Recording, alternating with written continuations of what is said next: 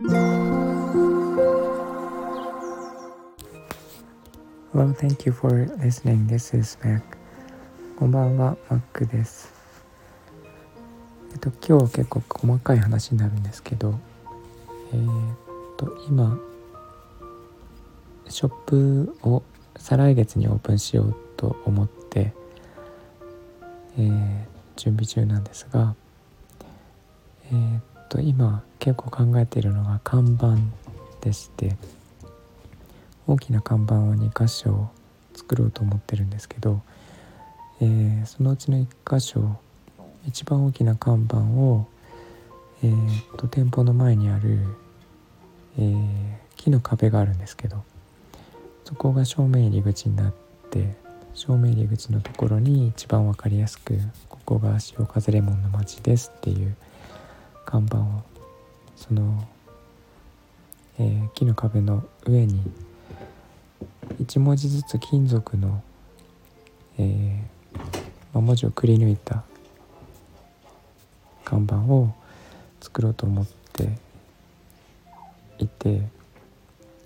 なんか金属が浮き出ている感じがすごいやってみたかったんですけど。えーと、普通に作るとえっ、ー、と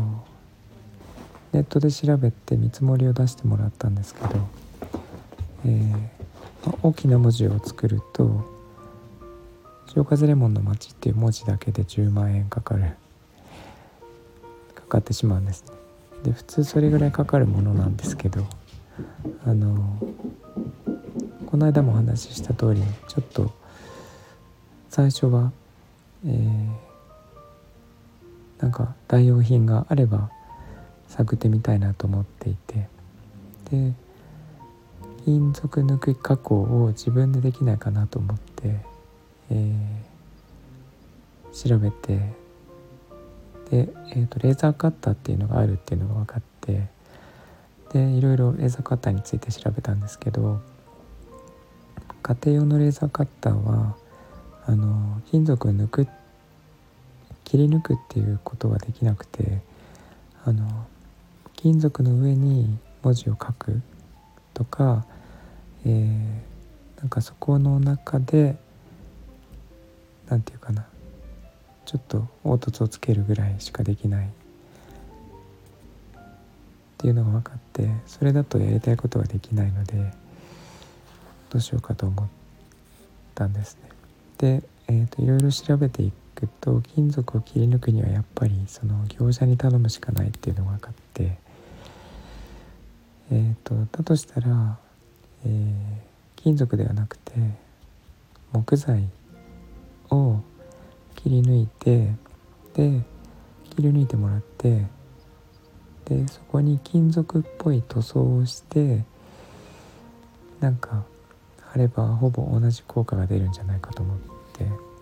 で調べたら結構安く済むんですね。でもそれでも1文字何千円かかかってしまうので費用にすると当初の2分の1から4分の1ぐらいにはなるんですけどえー、まあなんかそれでもちょっともうちょっとなんとかならないかなと思って。でえーと、最終的にたどり着いたのがレーザーカッターのレンタルっていうのがあってでそれはあの自分でデータを持ち込んで、えー、まあ、素材も持ち込んでで1時間いくらでレーザーカッターをレンタルで使わせてもらってで、えーと失敗しても成功しても自分の責任でやるっていうなんかそういうのはえー、都内に行くと結構あるらしいのでえー、っと、私が昔昔というか前にいた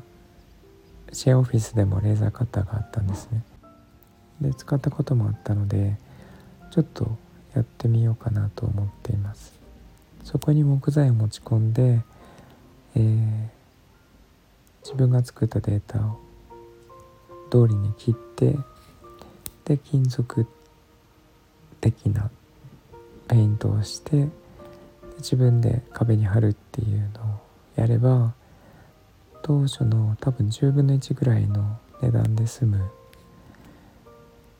もうちょっと安くなる気がしますが、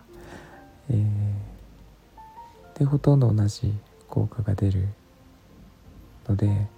ちょっとそれで試してみようと思っています。おそらく失敗すると思うんであのそれもまたストーリーにはなると思うんですけどえっとその辺りもインスタでちょっと紹介していきたいと思っているので、えー、面白半分に見ていただけると嬉しいです。なんかこんな感じでいろいろとあのあだこうだやりながら毎日を過ごしております。遊んでるような感じですが。ということでえー、っと何か他にもアイデアがあると嬉しいのであのちょっと思いついた方は教えてくださいご存知の方も教えてください、えー、今日も聞いていただいてありがとうございましたみんなが優しく穏やかで幸せで健康でありますように Thank you for listening and I hope this episode will warm me up just like a blanket. Thank you. Bye bye.